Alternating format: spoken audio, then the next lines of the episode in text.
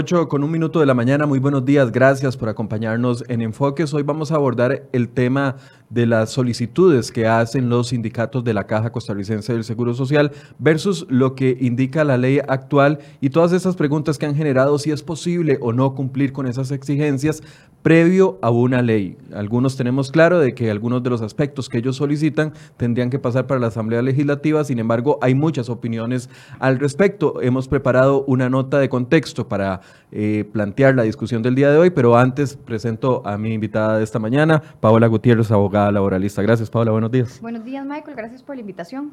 Vamos a ver la nota de contexto y luego empezamos con la discusión. Buenos días.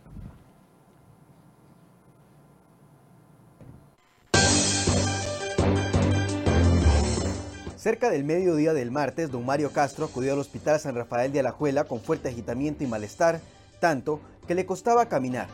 Fue en compañía de su hermano.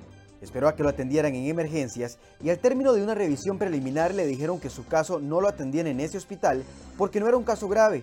Entonces, ante la falta de personal por la huelga, lo remitieron, como era un caso menor, a Levice ubicado en Montecillos. Eh, la señora, la doctora esta le dijo que, que por la huelga había situaciones que, como las gandulas inflamadas y eso, no se veía ahí, sino que tenía que ir más tarde al, al que no me necesitaba ser entrenado ni, ni nada más porque son únicamente pacientes con categoría roja. Don Mario se fue con su hermano Alberto a casa a esperar unas horas mientras se iban para el Levice, pero lo cierto es que don Mario no pudo llegar a esa segunda revisión. Murió poco después de llegar a su casa.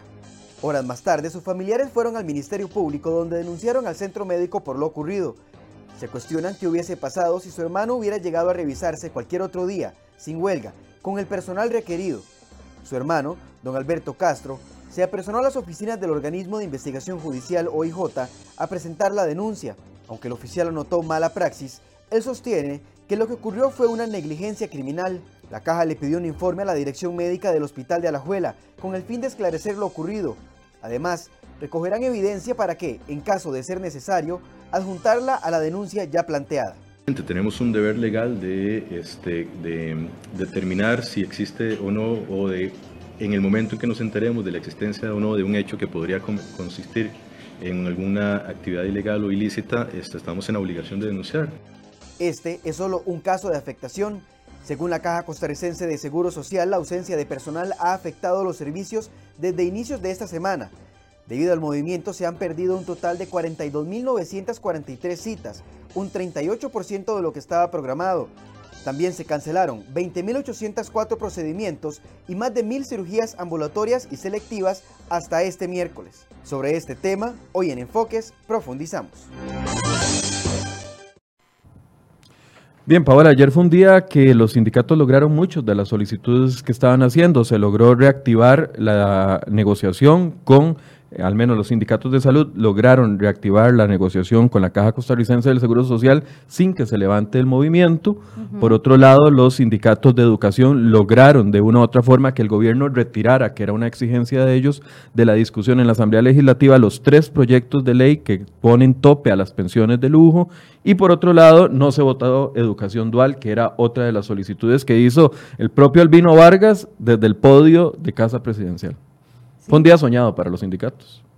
Y en un momento social eh, muy tenso y con muchísimos problemas que resolver, sobre todo con la huelga que se mantiene en el sector salud. Y mm, también está pendiente, Michael, el tema de votar en segundo debate el teletrabajo, el proyecto de teletrabajo. Eh, yo pienso que el gobierno debe de tomar en consideración lo que está sucediendo con las negociaciones con la caja, porque eh, puede convertirse en un círculo vicioso, es decir, vos podés sentarte a negociar siempre y cuando tengas maniobra para negociar, pero pretender una negociación por encima del ordenamiento jurídico es una negociación que tiene un punto muerto, es decir, hasta dónde vas a poder llegar en esa negociación. O, o la parte sindical comprende que el ordenamiento jurídico tiene que respetarse o el gobierno va a terminar cediendo de una manera que sería eh, ajustar un nuevo decreto para incorporar las exigencias del sector salud, lo cual sería para mí un enorme y grave error porque la única institución que existe en este país no es la Caja Costarricense del Seguro Social. Y hay otras en fila esperando qué va a suceder para poder aplicar los mismos mecanismos de presión y obtener los mismos resultados. tenemos en línea a Carlos Ricardo Benavides, presidente de la Asamblea Legislativa, para que nos dé una actualización de qué ha pasado y también algo que generó mucha molestia ayer en la tarde. Primero, que no se votara educación dual por la ausencia masiva de 22 diputados y en segundo debate, y por otro lado, el tema del retiro del Ejecutivo del proyecto que todo el país ha solicitado, los proyectos de ley con respecto a pensiones de lujo y topes a ese tipo de pensiones. Don Carlos Ricardo, buenos días, gracias por acompañarnos. Hola, muy buenos días, saludos a ambos. Eh, bueno, eh, con respecto a la educación dual, sí, realmente fue muy lamentable. No me parece que haya sido nada planeado ni de mala intención, pero fue una muy mala casualidad eh, yo mismo no me encontraba en plenario legislativo, había solicitado permiso desde lunes porque me habían fijado una cita eh, fuera de la Asamblea Legislativa con bastante antelación y, justamente pensaba regresar a eso de las 4.30 para terminar la votación y después seguir en la comisión de huelgas como lo hice. Pero bueno, eh, habían también varios diputados enfermos, qué sé yo. La verdad es que fue una muy mala coincidencia de, ausencias eh, y yo espero que el lunes podamos solventar lo que pasó y podamos darle segundo debate a ese proyecto tan, tan importante como es el de la educación dual. Don Carlos, perdón que lo interrumpa. Esa, esa no votación ayer y esa ausencia de tantos diputados no tiene o tiene algo que ver con la solicitud que hizo Albino Vargas desde el podio de Casa Presidencial al presidente diciéndole que hiciera algo para que no se votara ayer en segundo debate ese proyecto. No, no creo que nadie tenga la posibilidad de influenciar de esa forma a diputados de distintas fracciones, de los nuestros, cuando digo nuestros me refiero a Liberación Nacional, todos comprometidos con ese proyecto, estaban ausentes por distintas razones, eh, no planeadas ni mucho menos, usted nos verá votando el próximo lunes. Y creo que también de otras fracciones en donde hubo ausencias sucedió lo mismo. Eh, habían 10 permisos, que eh, son los, los permisos que máximo, el, número máximo de permisos que se otorga en una sesión, y, y, bueno, este, los del el restante eh, ausentismo se debe a descuidos y otros. Ayer eh, un buen número de diputados eh, perdió la dieta, de manera que no, no creo que lo hayan hecho adrede. Ok, ¿qué opina con respecto al retiro de discusión de los proyectos, retiro temporal, dijo Casa Presidencial y el mismo presidente ayer, de los proyectos eh, que ponen tope de una u otra forma a las pensiones de lujo, que muchas están concentradas también en el sector educación? Mire, esto es una cosa un poco más compleja. Ese retiro luce mal ante la opinión pública, es una mala señal, por cuanto eh, lo que se ve es un, se percibe un gobierno debilitado frente a una solicitud eh, sindical. Yo tengo que decir, porque fui ministro de la presidencia, que es bastante usual que eh, durante las sesiones extraordinarias los proyectos se retiren y se vuelvan a presentar, a veces con 24 horas de tiempo porque hay algún sector, algún grupo de presión o un grupo político que pide hacer una pausa y verlos. Realmente eh, esa prisa de los eh, sindicatos de educación de que se retiraran para conversar con el gobierno y con los proponentes me pareció bastante rara porque ninguno de esos tres proyectos es inminente.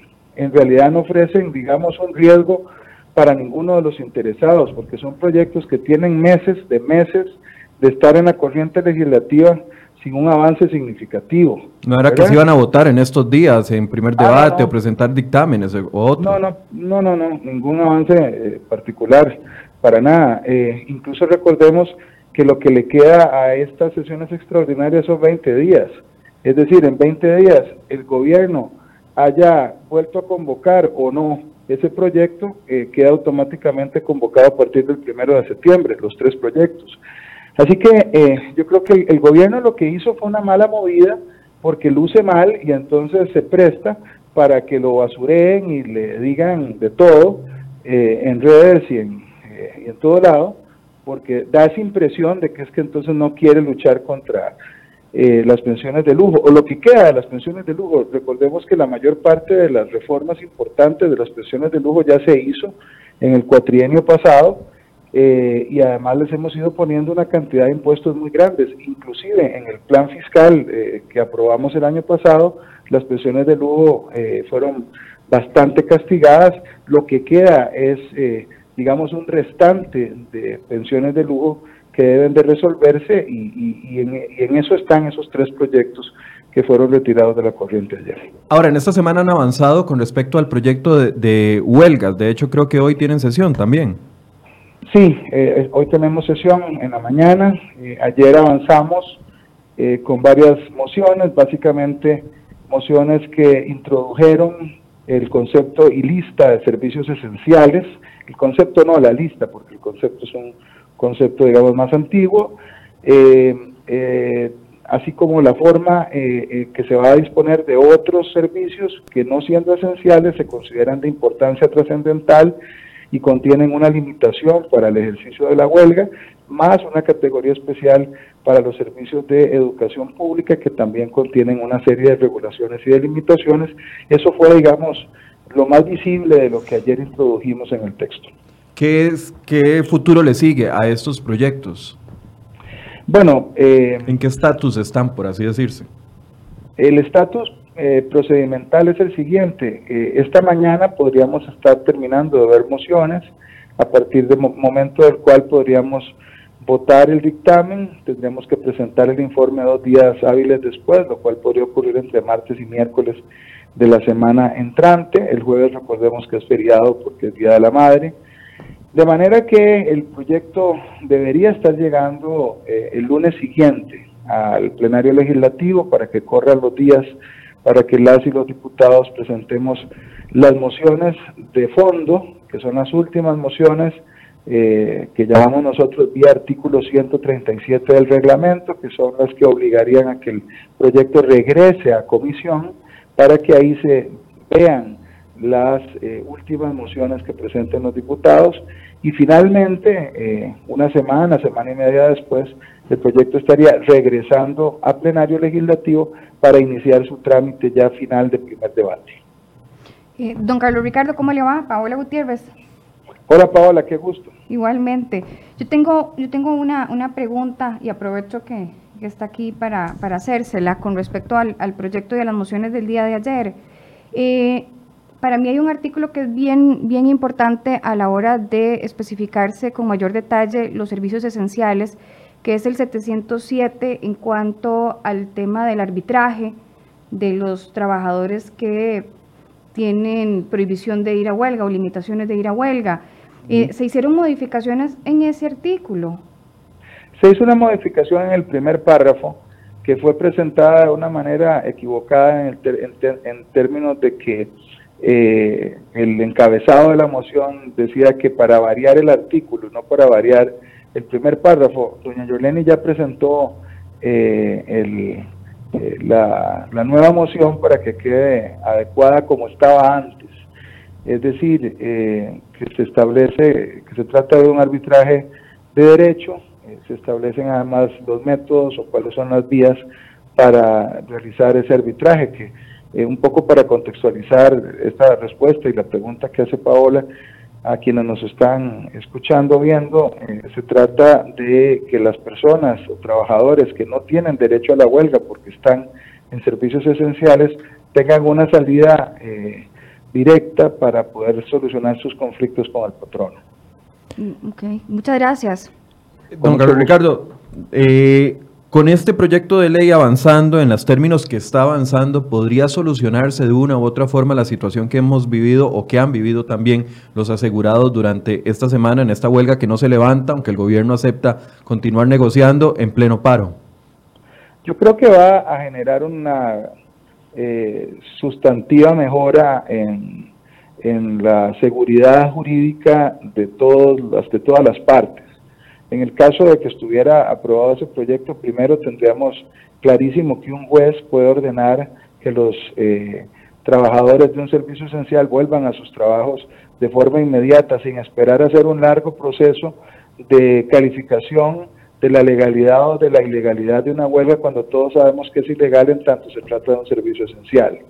Eh, que ese es un defecto que, del que eh, hemos padecido durante décadas. Segundo, eh, el proyecto deja claro que cuando se trate de huelgas ilegales, el rebajo del salario es retroactivo a partir del momento en que las personas se fueron a la huelga.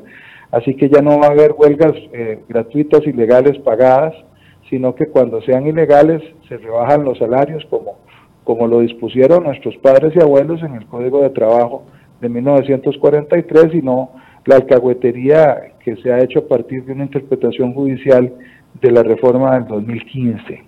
Así que, entre otras, eh, esto es muy importante. Hay una, hay una modificación que a mí particularmente me parece que es muy adecuada y es que eh, queda específico en la, en la ley que si en medio de una huelga eh, se hacen bloqueos, se hace sabotaje de bienes públicos, se impide la, el, acceso a instalaciones públicas como hospitales, como eh, aeropuertos o puertos, la huelga es declarada ilegal sin más, independientemente de que en otros factores o en otros requisitos se haya cumplido. Es decir, la violencia se castiga.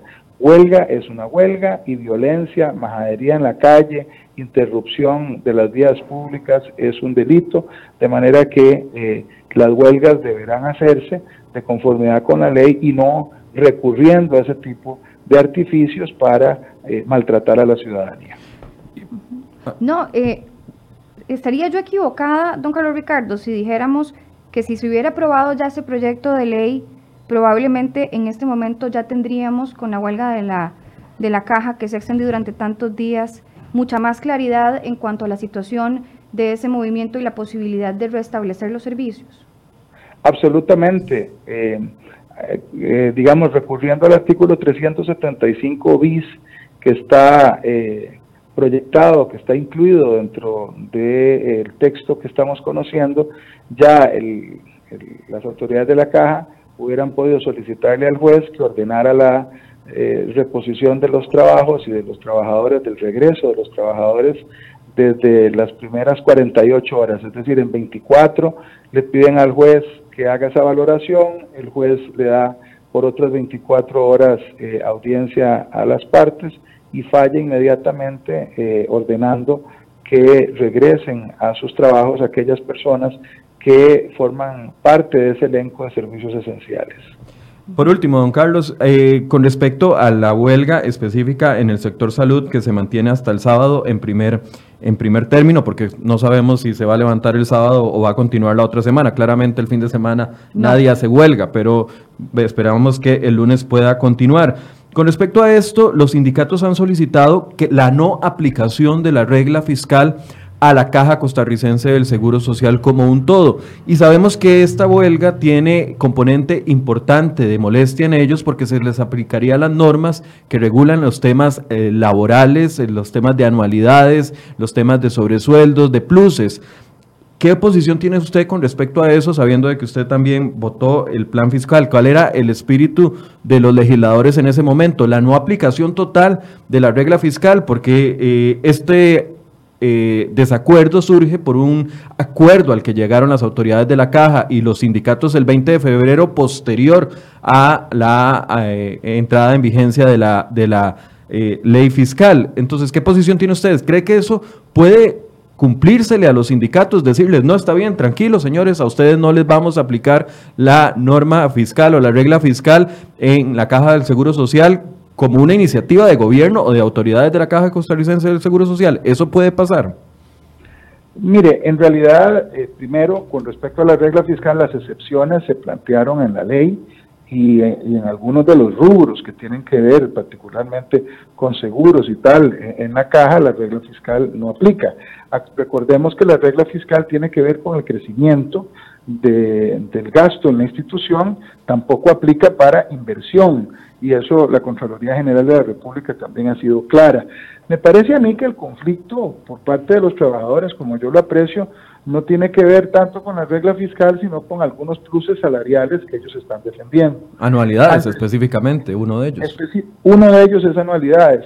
Yo tengo que decir, en honor a la verdad, que fue lo que nosotros quisimos hacer.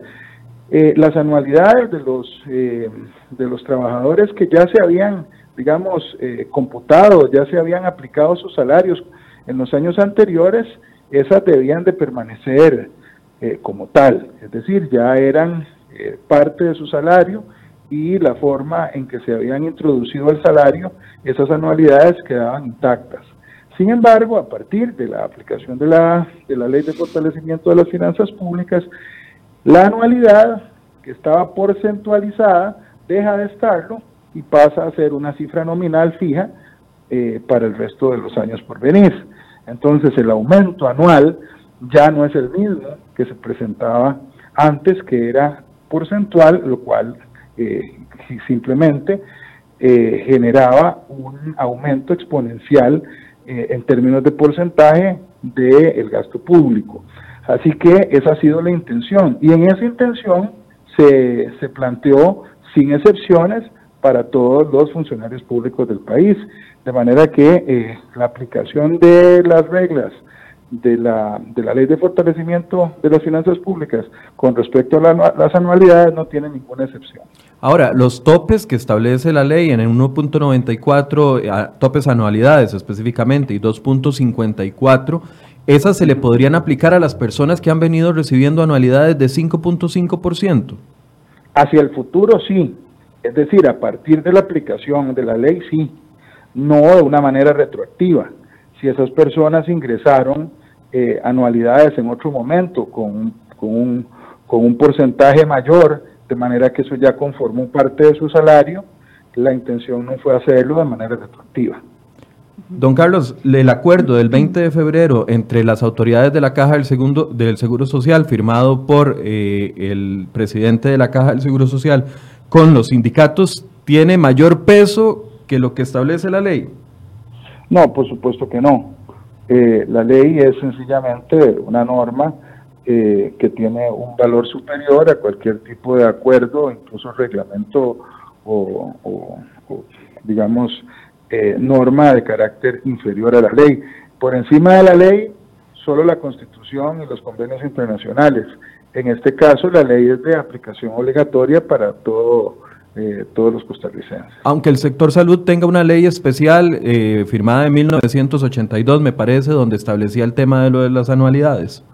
Me parece que con respecto a algunos aspectos, digamos, yo le confieso que podría haber aspectos que no conozca mm, con respecto a eh, la ley de incentivos médicos, eh, si es así como se llama, me parece, pero en el caso de las anualidades no tengo ninguna duda de que la motivación, el propósito, objetivo del plan fiscal fue eh, hacer una aplicación universal eh, de eh, la anualidad para todos los funcionarios de Costa Rica. Es que el martes, el miércoles que entrevistamos aquí a la doctora Yani Sandy, eh, una de las representantes de la Unión Médica, nos, explicaba e incluso se quedó aquí más tiempo después de que terminamos la entrevista, tratando de explicarnos de que la ley especial que tienen ellos, la ley especial que tiene la Caja Costarricense del Seguro Social, no permite que la regla y que la ley de fortalecimiento de finanzas públicas le caiga encima. Esa es la posición de ellos. Porque aquí hay un conflicto de dos leyes que, tienen la misma ah, jerarquía, no sé, o, usted que es abogado me puede decir si no. Eh, no, no, eh, eh, tienen la misma jerarquía, pero la ley posterior deroga eh, en, lo, en lo particular o en lo correspondiente a la ley anterior. Por eso es que las leyes son, digamos, expresión de un ordenamiento jurídico en constante cambio y movimiento histórico. Una posición de ellos es, perdón que lo interrumpa, que como la ley específica de fortalecimiento de finanzas públicas de diciembre del 2018 no dice específicamente en un artículo de que deroga la ley anterior, entonces ellos creen que siguen con vigencia en la ley anterior. ¿Fue que hubo un fallo ahí en la redacción de la nueva ley? No, no lo creo. Yo lo que creo es que hay, eh, digamos, eh, opiniones o criterios convenientes para personas que no quieren que la ley se les aplique.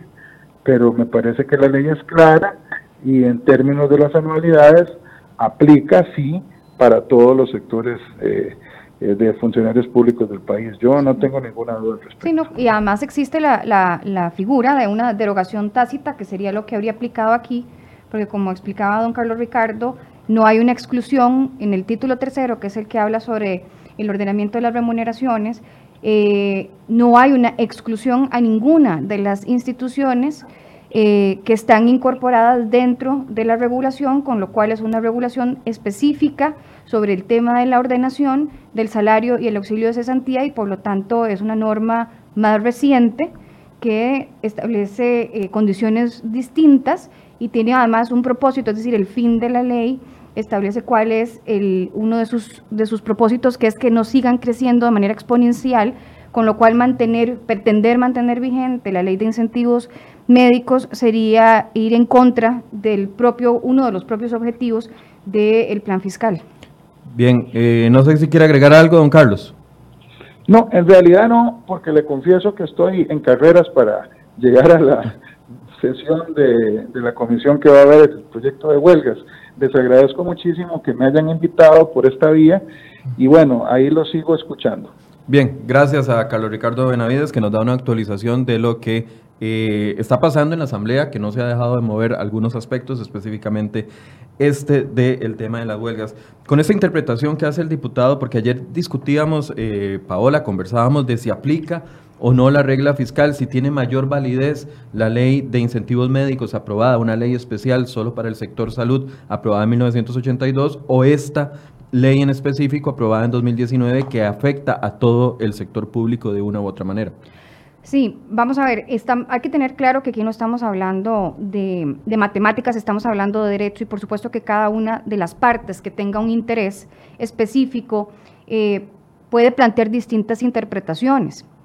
Eh, el sector de, los médicos que se encuentran en, de los médicos y los funcionarios del sector salud que se encuentran en este momento en huelga o que de alguna manera apoyan el movimiento, cuentan con criterios eh, que sostienen esa tesis, que es una de las tesis, Michael, de que al ser la ley de incentivos médicos una ley específica precisamente para el sector eh, salud, no solamente incluye médicos, eh, digamos, generales, diferentes especializaciones también, eh, está por encima del plan fiscal de la 9635. Esa es una tesis y bueno, perfecto, pero no es a través de una huelga que se vaya a solucionar ese punto porque no le compete ni al eh, presidente ejecutivo de la caja, ni a la dirección jurídica de la caja, ni a los sindicatos, sus representantes, definir cuál es la interpretación correcta, le corresponde a los tribunales. Así que si ellos tienen esa inquietud, que están en todo su derecho de tenerla, donde tienen que llevarlo y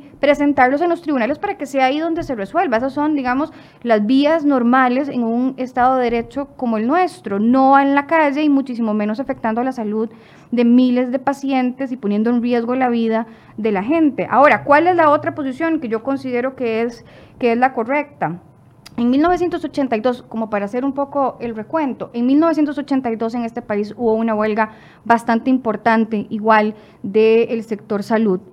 Y en ese momento era Monge el presidente, negoció con los diferentes actores sindicales la presentación, llegaron a un acuerdo para finalizar el movimiento y ese acuerdo era que iban a presentar un proyecto de ley para darle al sector eh, médico unas condiciones salariales eh, mucho más eh, jugosas, digámoslo, y que incluyera además uno de los objetivos de esa ley en particular, contraviene totalmente eh, la reforma fiscal o el plan fiscal, porque en ese momento uno de los objetivos era que los salarios de los médicos se incrementaran automáticamente año con año. Ese era uno de los objetivos.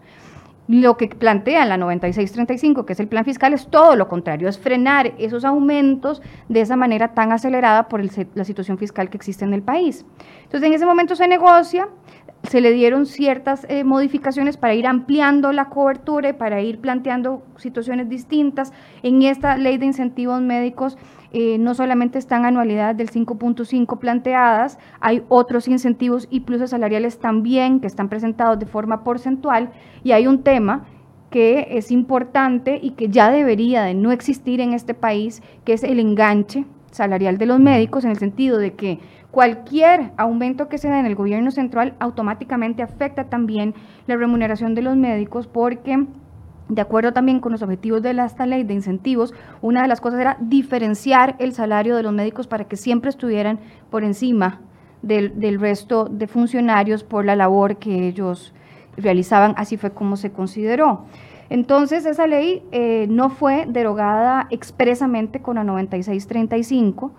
Si uno revisa la ley, no se va a encontrar ningún artículo ni transitorio que señale que se deroga, pero es una derogación tácita evidente en la legislación, porque en la exposición de motivos, en la razón de ser de la, del plan fiscal que se aprobó en diciembre del año pasado, en el título tercero, que como mencionaba está referido al tema de la ordenación de los salarios y el auxilio de cesantía, se propuso esas modificaciones y esas nuevas reglas precisamente para que las remuneraciones en el sector público tuvieran un trato igual, porque tenemos muchas diferencias en este momento, y aparte de eso, para evitar ese crecimiento automático que es tan perjudicial para las finanzas eh, del Estado. Y en realidad eh, se aplicó de forma general.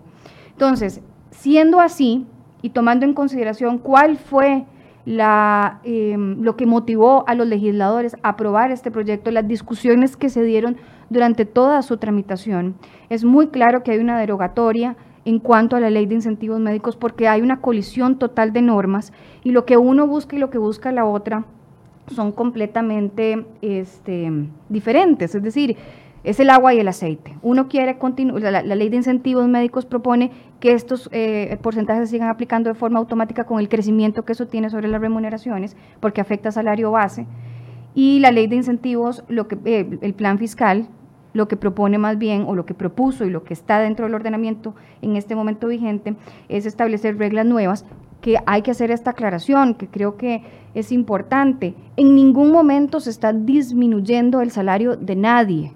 El salario sigue siendo igual, el salario igual va a crecer, tampoco es que no se van a hacer aumentos, aparte del aumento de costo de vida, se siguen reconociendo los diferentes pluses y los diferentes incentivos, pero no en términos porcentuales, sino en términos nominales. Es decir, si un médico ahorita, porque eso sucede en la caja del Seguro Social, por las eh, por las anualidades, la cantidad de años que lleva en la institución, porque recibe algunos de los pluses salariales que se han ganado a este momento, porque legalmente son hasta el momento, eh, hasta diciembre del 2018, eran pluses completamente válidos y legales, y, si este, y se estaba ganando, no sé, un salario mensual de 10, 12 millones de colones, porque eso sucede en la caja del Seguro Social, hay médicos que reciben hasta 17, 18 millones de colones en salarios, que nadie está diciendo que se los quiten o se los rebajen.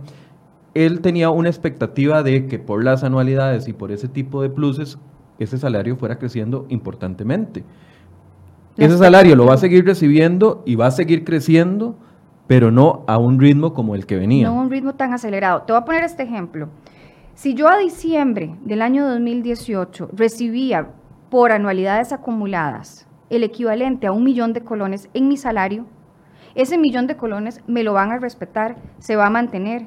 Ya no va a ser un porcentaje, pero entonces lo que se establece es en ese momento cuál era el monto que yo recibía por anualidades, digamos en este ejemplo hipotético que era un millón de colones, ese millón de colones a mí nadie me lo va a quitar, yo lo voy a seguir recibiendo. Entonces, esa es, digamos, la discusión que hay en torno a dos conceptos que se prestan para mucha confusión, que es el de los derechos adquiridos y el de las situaciones jurídicas consolidadas. Entonces, tal vez sea más fácil explicarlo con un ejemplo, porque suena un poco abstracto, pero tiene una aplicación práctica muy importante y será uno de los elementos vitales para resolver ese tipo de conflictos en los tribunales. Una situación jurídica consolidada se podría entender como la regla, es decir, hay una norma que establece ciertas reglas y ciertas condiciones. Si esas condiciones se cumplen, como está en la regla, yo sé, tengo la certeza de que si eso se cumple, a mí me va, yo voy a tener ciertas consecuencias. Entonces, por ejemplo, pongamos el ejemplo con el tema de la anualidad. Yo sé que si yo cumplo con determinadas reglas, si esa norma es la que está vigente, al final yo voy a tener una consecuencia que es que me van a reconocer un porcentaje, un monto sobre esa, sobre esa, por el plazo del tiempo.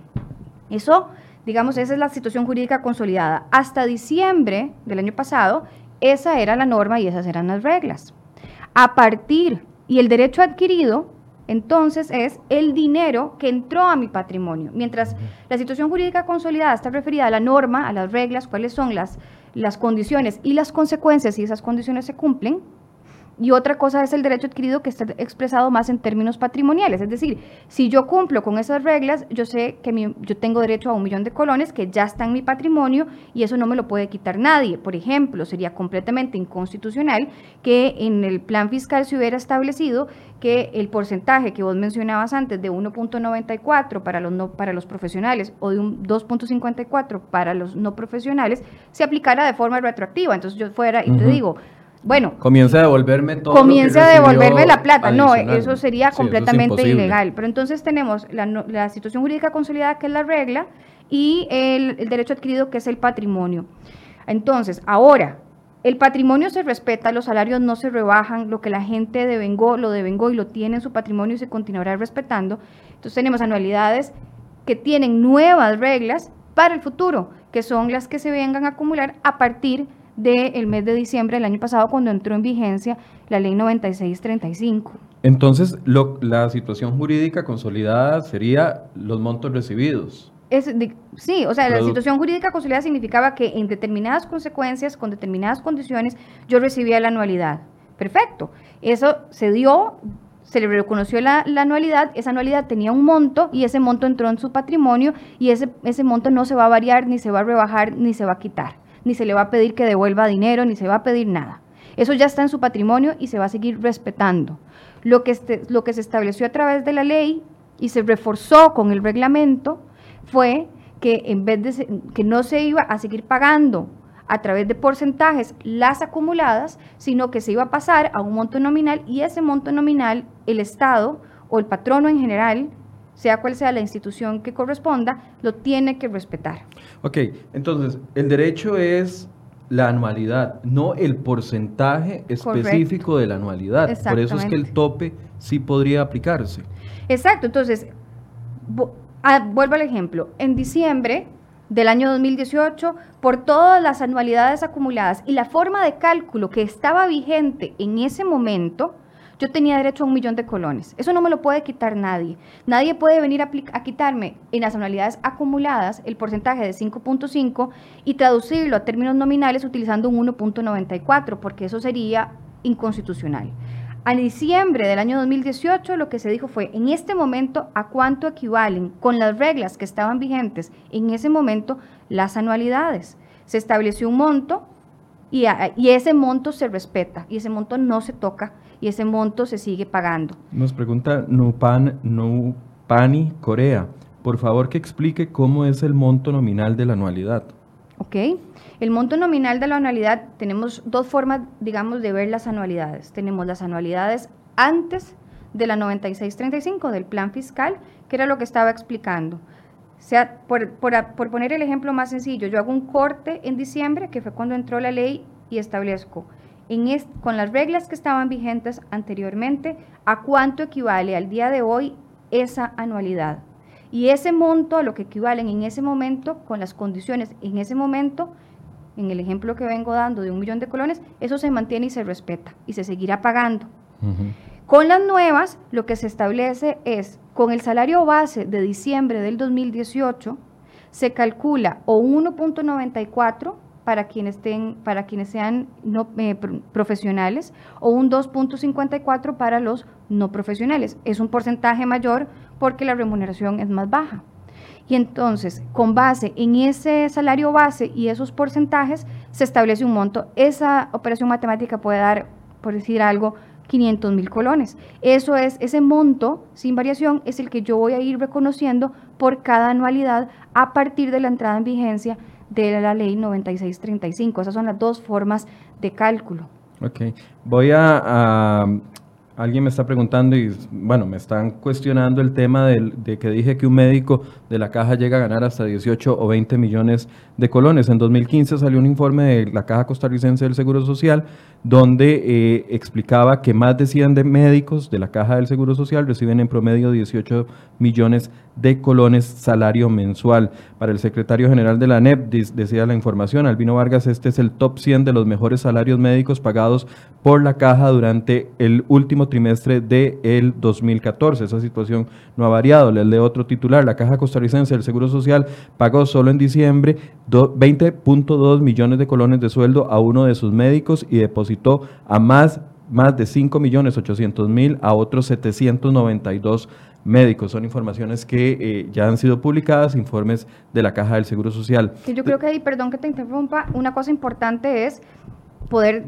eh, ver cómo está compuesta esa remuneración total. Claro. porque una cosa es que los salarios bases de un médico no, no superan el, bueno no superaban en 2015 según esta información el millón de colones se, van haciendo los aumentos verdad hay un aumento además eh, fijo en los salarios pero eh, una de las cosas importantes ahí es ver si hay pago de horas extras, porque a veces las horas extras son un rubro muy importante y bueno, las horas extras se tienen que seguir pagando y se siguen calculando al valor que corresponde de acuerdo con el código de trabajo o a un 1.5 si efectivamente se logra demostrar que la persona pues trabajó las horas extras. Incluso con la ley, eh, la 9635, el plan, el plan fiscal, se establecen topes a las remuneraciones, es decir, las remuneraciones no pueden llegar hasta cierto, pueden llegar hasta cierto monto y a partir de ahí no se pueden aumentar, pero eso es sin considerar las horas extras, porque una cosa es el salario ordinario, que está compuesto por el salario base y todos estos pluses, incentivos y demás, pero otra cosa es las horas extras, eso no se puede dejar de reconocer. Si yo tengo un salario, por ejemplo, de 20 millones de colones, habría que ver si eso es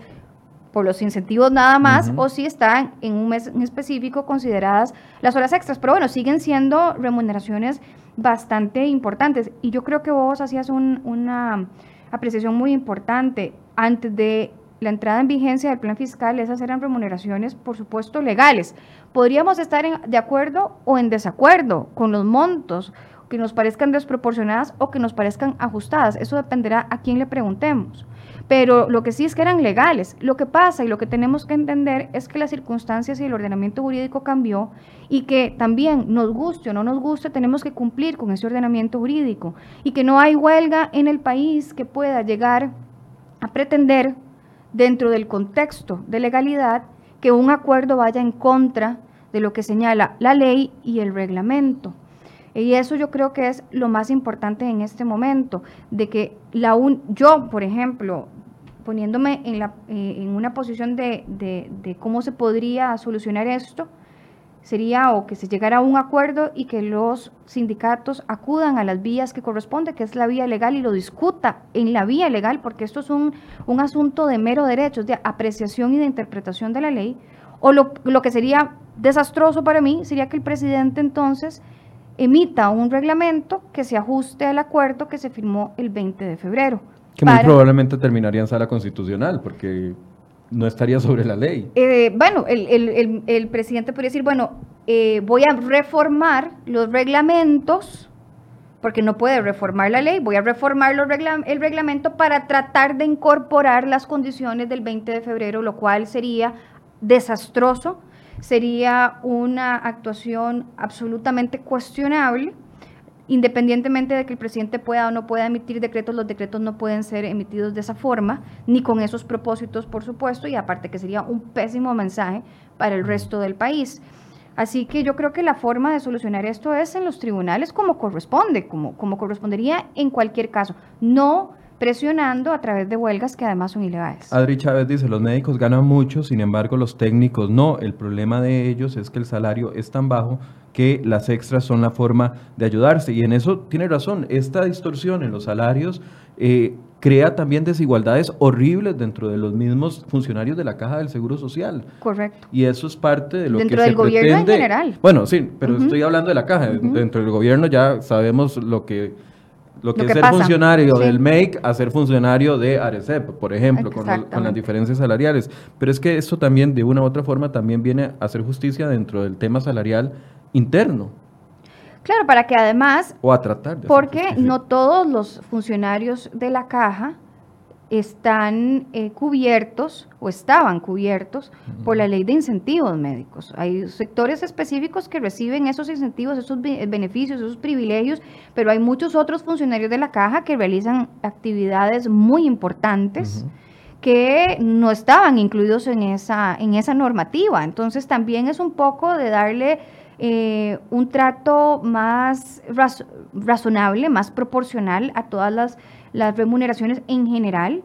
Eh, por ejemplo, el tema de la lavandería, eh, no está incluido los funcionarios que prestan servicios en esas áreas en la ley de incentivos y sin embargo es un servicio esencial que no se puede suspender por la importancia y lo trascendental que resulta, ¿verdad? Entonces aquí eh, no es, no es yo creo que entrar en esa discusión de quién es más importante o quién no es más importante o quién estudió más o quién estudió menos, al final el, el, eh, el ecosistema dentro de la seguridad social, es, decir, cuando uno entra e ingresa como paciente, hay todo un, número de servicios y de funcionarios que prestan servicios que son fundamentales y vitales para mantener al paciente con vida y en una buena condición de salud.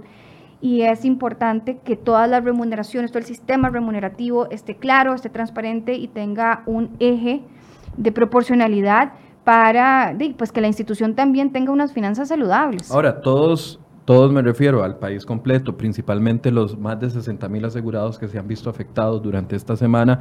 Tenemos la esperanza de que se logre un acuerdo, pero si las solicitudes van más allá de lo que permite la ley, entonces ese diálogo no va a llevar a ningún lado. Es decir, si las solicitudes es que se, eh, no se aplique la regla fiscal dentro de la Caja de Seguro Social, incluso en los aspectos salariales, eso es un imposible legal en este momento. Totalmente. Ok, veamos qué dicen los, eh, los asegurados que se han visto afectados durante esta semana. Ayer hicimos un pequeño recorrido por varios hospitales para conocer un poco más de cerca. Ya sabemos de que hay en investigación en la Fiscalía un caso por la muerte de una persona que tenía una bronconeumonía y según la indicación en la denuncia fue al servicio de emergencias del Hospital de Alajuela para que le atendieran y una médico la, lo envió a un EVAIS. Ese es solo uno de los casos. También se investiga la muerte de una joven de 18 años que también sabemos de que eh, hay muchos, cuando uno asiste a un hospital, hay muchos factores que influyen, no solamente el servicio, hay factores propios. Pero ayer cuando le preguntábamos a Luis Chavarría, uno de los eh, representantes de UNDECA, básicamente dijo, en los hospitales todos los días se muere gente, minimizando lo que está sucediendo. Veamos qué dicen otros pacientes que han ido por sus servicios en estos días y no los han recibido. Mi papá venía por una biopsia pulmonar este, porque tiene que determinar si el nódulo es benigno o maligno, porque mi papá tiene cáncer de laringe. Entonces quieren ver si hizo metástasis. Entonces a mi papá lo operan el 26 de, de agosto y esa biopsia porque o se opera o empiezan con quimio. Tiene un mes y medio de no recibir ningún tratamiento porque estaban esperando esto, ¿verdad? Y lo devuelven y ni siquiera le dicen que no venga, ni siquiera le dicen, este, eh, eh, no, tiene que venir desayunado. Él vino sin desayunar. Él necesita urgentemente esa biopsia y no podemos hacerse aparte porque sí tenemos los medios, pero no se puede hacer aparte porque es algo más específico de, que tienen que tener aquí en el hospital. Entonces están atrasándonos todos los tratamientos de mi papá debido a que no lo están viendo. El cáncer de mi papá es maligno, no es un cáncer que estamos hablando de, de algo leve, no, el cáncer de mi papá es maligno y no podemos, sin esta biopsia no. Mi papá... Hace seis meses, porque cada seis meses la ven a ella acá y tenía fecha para hoy, a las nueve de la mañana, de nefrología. Ella la están tratando de un riñón. Y pues que el doctor está en huelga y que le diera los números de teléfono para reprogramarme la cita, que ellos me llamaban. imagínense, no se sabe cuándo. De Guanacaste, Belén de Carrillo. Bueno, este, tuve que venirme ayer. A las nueve de la mañana nos vinimos ayer. Hace seis meses, porque cada seis meses la ven a ella acá y tenía fecha para hoy, a las nueve. Pero es que presentándose la radiación, ahí a la radioterapia y todo, y no, igual eh, el lunes los habían mandado para la casa. Eh, y hoy también no hubo nada, totalmente, totalmente cerrado todo. Ni, ni doctores que están consulta externa ahí, todo, todo está cerrado ahí, no, todos los mandaron para la casa. Gente de Liberia, Santa Cruz, los chiles, todo adentro. Yo soy de Quepes, todo no he hecho nada. Lo presentemos mañana, pero no, no les creo que, mañana haya nada. Igual, hay un montón de gentes que vienen saliendo de la cita. Todo, no, no, adultos mayores, chiquitos, todo igual. Ahí no cogen a nadie. Y así me dijeron ayer, preséntese, que me presentara hoy. Y no, mentiras, me engañaron. Desde la una de la mañana yo el camino ahí acá, a las 6 de la mañana estaba aquí. Bueno, definitivamente uno no podría estar de acuerdo con con estas situaciones. No, es que uno oye las declaraciones de la gente y, y se siente uno impotente como ciudadano y como asegurado de la caja, porque ¿qué, qué opción tienen? Es que no tienen opción. Es decir, en cuanto a este conflicto y el, y el acuerdo del 20 de febrero y la ley del plan fiscal y los cambios en las remuneraciones, hay alternativas y el, el sistema judicial establece cuáles son las vías correctas para llegar y solucionar esto. Los asegurados Esto no sería tienen... un juzgado de trabajo y eventualmente en sala segunda. Dependiendo de lo que se plantee, por ejemplo, me comentaban que una de las opciones que se están valorando por parte de eh, las organizaciones sindicales es cuestionar la legalidad del reglamento. Tal vez, se hace, tal vez si me voy un poco para atrás, en diciembre entró en vigencia la ley y, a- y después en la misma ley se planteaba que se establecía un plazo para que se reglamentara. Esa reglamentación llegó el 11 de febrero. Esa reglamentación después fue modificada en dos ocasiones más para hacerle ajustes. Una fue en mayo y otra acaba de ser en julio. Todas estas modificaciones, estas dos modificaciones posteriores han estado precisamente eh, relacionadas con el tema de las anualidades. Lo que pasa es que en este interín, en estos cambios, en esta en la reglamentación, se aprobó este acuerdo del 20 de febrero. Entonces, eh, una de las cosas que están proponiendo o que están analizando, según me comentaron, es cuestionar la legalidad del reglamento, porque el reglamento no puede cambiar la ley. El reglamento lo que hace es reglamentar, pero no puede ni anular cuestiones de la ley ni incorporar cosas que la ley no Sí, tiene. el reglamento es el mapa para la aplicación de la ley. Exacto, pero, no puede trazar salirse. rutas nuevas. Exacto, exactamente. Ahora. Que eso fue lo que sucedió en ese acuerdo del 20 de febrero. Claro, en el- ellos en el, eh, entonces, ellos lo que quieren, o, algún sector, o al menos lo están analizando, es cuestionar la legalidad del reglamento, diciendo en el reglamento se están aplicando reglas para las anualidades que no estaban en la ley, lo cual no es correcto. En la ley establece claramente que las anualidades se van a pagar por un monto nominal e incluso se indica en uno de los artículos, creo que es el 54, que todos aquellos incentivos que estén expresados de forma porcentual pasarán a ser nominal con entrada en vigencia. Es decir, sí está el sustento jurídico que vino a desarrollar el reglamento. Pero bueno, ellos igualmente están en su derecho, como con la vigencia o no vigencia de la ley de incentivos, de ir y cuestionarlo, y eso sería en un contencioso administrativo. Entonces, claro, eh, dependiendo de cuál sea el reclamo que se plantee, puede ser en sala constitucional, puede ser en un contencioso, puede ser en un laboral, existen las vías. Mientras que Sin un afectar a los pacientes. sin afectar a los pacientes. Ese es el tema, es que los pacientes que no tienen recursos, o incluso una de las declaraciones que estábamos escuchando ahora, yo puedo tener la plata para ir a pagar el tratamiento donde sea, pero si lo único que me ofrece este tratamiento es la caja, tengo las manos amarradísimas. Entonces, Pero es que además, perdón, los ciudadanos pagamos y pagamos mucho por la caja costarricense del Seguro Social. es. que yo he visto comentarios donde dicen, bueno, si privatizan la caja, que qué dicha que ya este debate se va enrumbando. Después, de- después del es. miércoles, cuando vinieron aquí eh, los representantes de eh, la Unión Nacional y también del Sindicato de Enfermería, por fin logramos despejar los fantasmas, porque trataron de vendernos durante los primeros dos días que el tema era la privatización de la caja. Ya eso está resuelto. Ellos no están defendiendo la privatización de la caja porque no hay ningún proyecto de ley que específicamente esté avanzando en la Asamblea Legislativa para privatizar la caja. Después decían que eh, otros otros argumentos que van quedando por fuera. Esta, esta huelga es sobre el tema salarial y hay opciones para solucionarlo. Qué dicha que ya se va enrumbando el debate. y, y hay otro tema, aparte de las anualidades, que en la entrevista del miércoles no tuvimos oportunidad de tocarlo, pero que yo creo que es un elemento importante también del disgusto del sector sindical y es con respecto al auxilio de cesantía. Porque, de acuerdo con la normativa interna, en la Caja Costarricense del Seguro Social, eh, la cesantía, a como está en la normativa de ellos, es de hasta 20 años.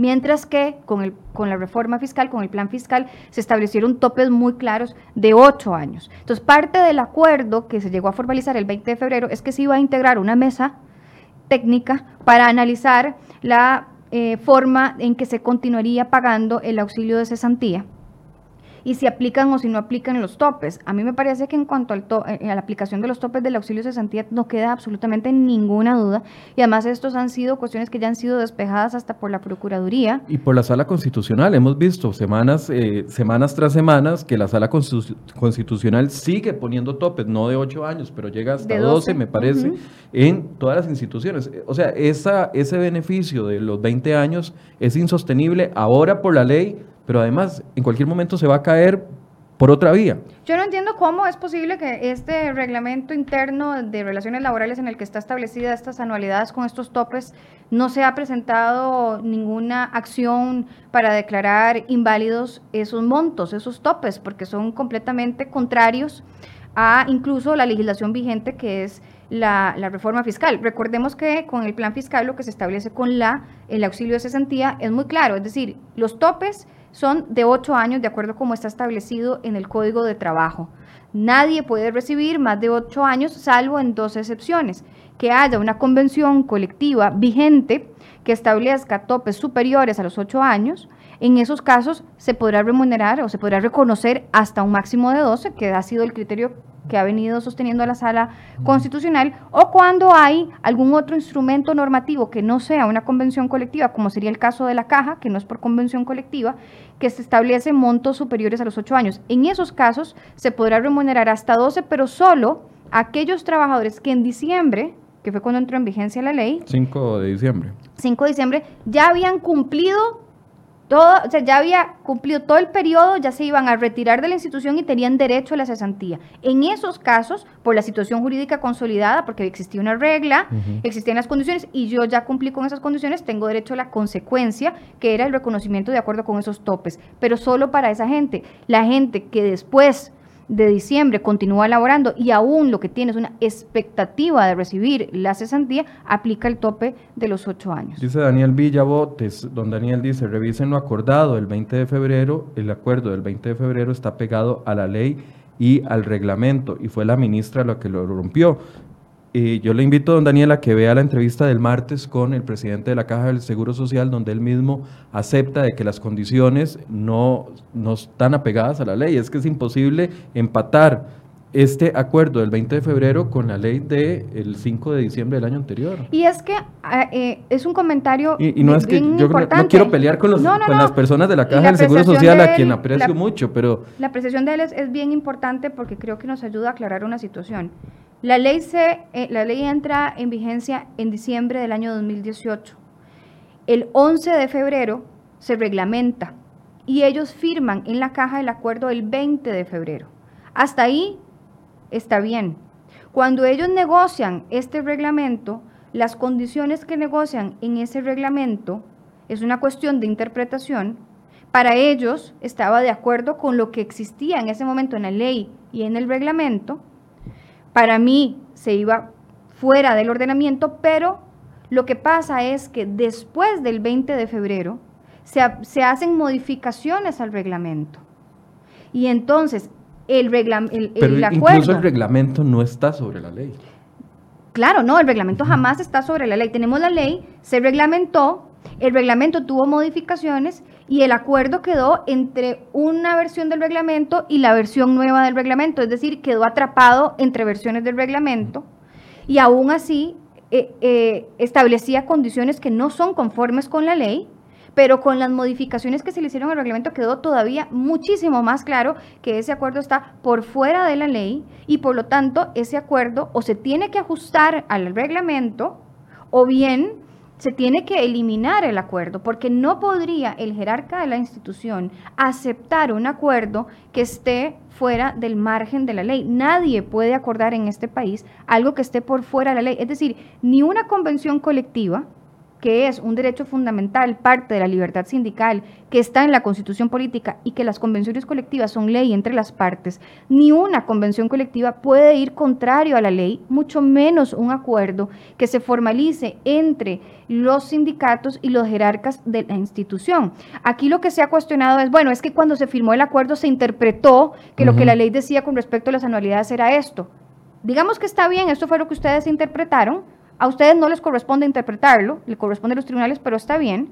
Pero si existían alguna, alguna duda, con la nueva, eh, las modificaciones que se le hacen al reglamento, esas dudas quedaron completamente borradas, porque las reglas quedaron muy claras. Entonces, con las reglas claras es muy fácil darse cuenta que el acuerdo está contrario al reglamento y a la ley. ¿Qué podemos esperar para los próximos días? En vista de que el tema es jurídico, o sea, es un tema jurídico de aplicación de la ley, independientemente, bueno, el miércoles cuando teníamos aquí a los invitados de que aceptaron venir ese día, eh, los invitados de los sindicatos decían es que la ley especial está por encima de la ley específica del 20 de febrero y el reglamento tiene que adaptarse al eh, el reglamento no y el acuerdo tiene que cumplirse como se firmó el 20 de febrero, esté como esté. Es que, eh, o sea, yo quisiera que tratar de, que nos entendieran la gente que está participando con nosotros y oyendo el programa de esto. ¿Qué pasa si en este país las partes, quienes quieran que sean, formalizan acuerdos para incumplir la ley? Correcto. Nos volveríamos en, un, en tierra de nadie, nos volveríamos en un país en donde eh, hay acuerdos y no hay leyes. Y entonces eso sería algo muy eh, distinto a un Estado de Derecho. No tendríamos un Estado de Derecho, tendríamos aquí una anarquía o tendríamos aquí un sistema en donde no hay reglas y vos y yo pactamos eh, si queremos respetar la ley de tránsito, si no queremos respetar la ley de tránsito o incluso de entonces pactemos de que no te voy a pagar y no te voy a reconocer el, el mínimo de ley y como tenemos un acuerdo, pues entonces ese es el acuerdo que vale y no la legislación. Yo quiero eh, dejar claro que los acuerdos y las mesas de diálogo y todas estas negociaciones que se hacen son fundamentales y son muy importantes, pero jamás nunca van a poder estar en contra de la ley. Entonces, ¿qué se puede esperar? mañana el Poder Judicial y los gremios del Poder Judicial pueden firmar un acuerdo diciendo no nos apegamos a ninguna de las resoluciones de sala constitucional ni a temas pactados antes y ponemos 25 años de cesantía. Pueden firmarlo hasta el presidente de la Corte Suprema de Justicia que eso no tiene validez ante la ley. Claro, es que aquí a lo, a lo que nosotros nos da la tranquilidad de vivir en una democracia, que es tan importante porque dentro de la democracia es que se respeta la libertad sindical, que es algo que les interesa mucho, por supuesto, a todos los ciudadanos y al sector sindical en particular, para que podamos vivir en una democracia tenemos que tener reglas claras. Estas reglas claras se llaman leyes y las leyes se respetan independientemente de a quién le gusten y a quién no le gusten. Para eso están, porque le dan una eh, seguridad jurídica, es decir, a las personas.